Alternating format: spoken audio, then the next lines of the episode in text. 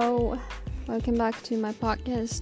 I'm so sorry for uh, updating late or up, not updating for a while. I think it's like I saw, I, I saw like when was the when was the last episode? And that it was 11 no no no November 30 November 30 it's the last episode. So it's been two weeks. Already two weeks. I was like oh my gosh it's like you know time flies so fast. I was so surprised that I'm sorry about that I don't even know like how many people are were looking forward to it because I have a few followers still. I'm looking for um, more people is gonna follow me please and also I'm doing podcast podcast じゃないえっと Instagram Instagram as well you can go from my profile on my podcast okay so let's move to uh, the topic today's topic Actually, I thought I was going to talk about something Christmas, but then like I, I have no, you know, I have nothing to talk about.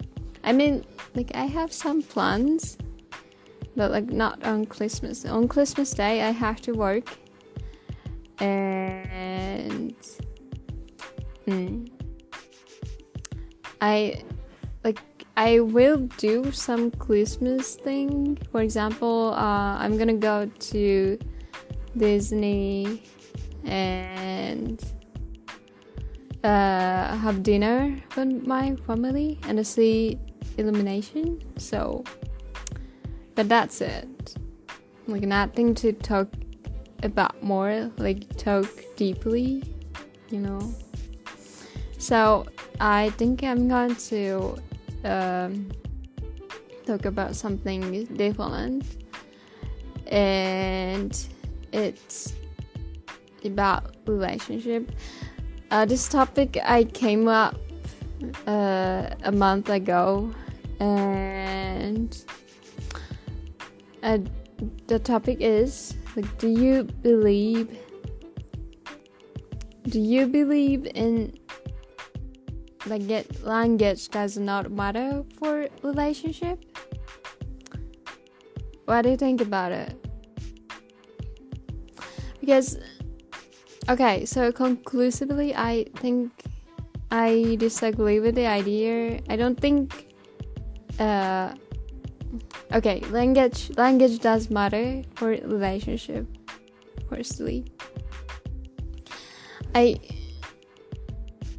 I came up with this topic because uh, I don't remember when, but one, the, you know, I don't know, the last year or two years ago, I watched a TV program, and which is uh, like uh, the the staff TV なんなんて言うんだろうななんかインタビュアーインタビュアー uh, goes to the airport and then like they gonna interview like ask something to foreigners and then like there's are there's a couple like spanish and japanese and then like they are um as i remember like they cannot speak uh, each other's language so so the spanish boyfriend cannot speak Japanese, and then the Japanese girlfriend cannot speak Spanish. Maybe I, I think they can speak a little bit, uh, just like greeting or I don't know, self introduction or something.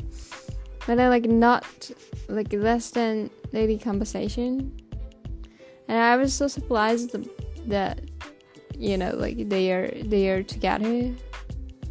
And it, like furthermore, um, they're gonna they're gonna get married. I think they said that. So they're gonna get So they are going to go to Spanish, uh, Spanish, Spain. They I think they're gonna meet uh, parents, the boyfriend's parents, or something like that. And I, I, you know, their I think their language level, I, I, I think, you know, less than uh, daily conversation level. So I saw, I saw like how do they communicate? Like they don't even have common language. Like how how you know they can keep the relationship. I thought like that. You know, um I I think I don't know, like skinship like physical contact they I don't know, you they usually do that. So maybe that's why they can keep the relationship but it's not enough uh, for me.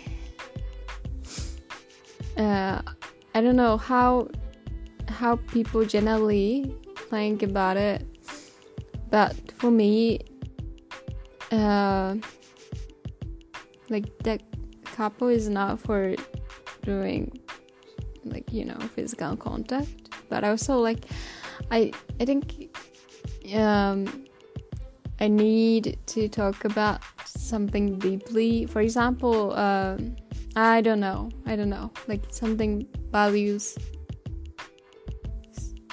uh i i don't come up with any examples but you know like i think there's a lot of like like a lot of time like you need to talk about something deeply especially like when it got when it get married you need it more. Uh i don't know. I don't know ばっか言ってるねすごい uh for example if you um plan to have a child you know, you need language. You need a common language. So, you know, considering those, you know, those things, it's almost impossible to to have a relationship with someone who cannot who don't have a common language with me. For example, I I think for me like English is fine. But for example, like Spanish and French, I I actually learned uh, both language, Spanish and French, but I remember nothing, and so I just can do uh, self introduction with like Hola, me llamo me llamo something like that that's it. So it's you know how how can it be possible? So I just thought that. Yeah, okay. it's what I wanted to talk about. I want I want to talk about this like with someone, but yeah. What do you think about it? Okay, so that's it. I just talked about my feeling and my values about international relationship. But yeah, thank you for listening today. Goodbye.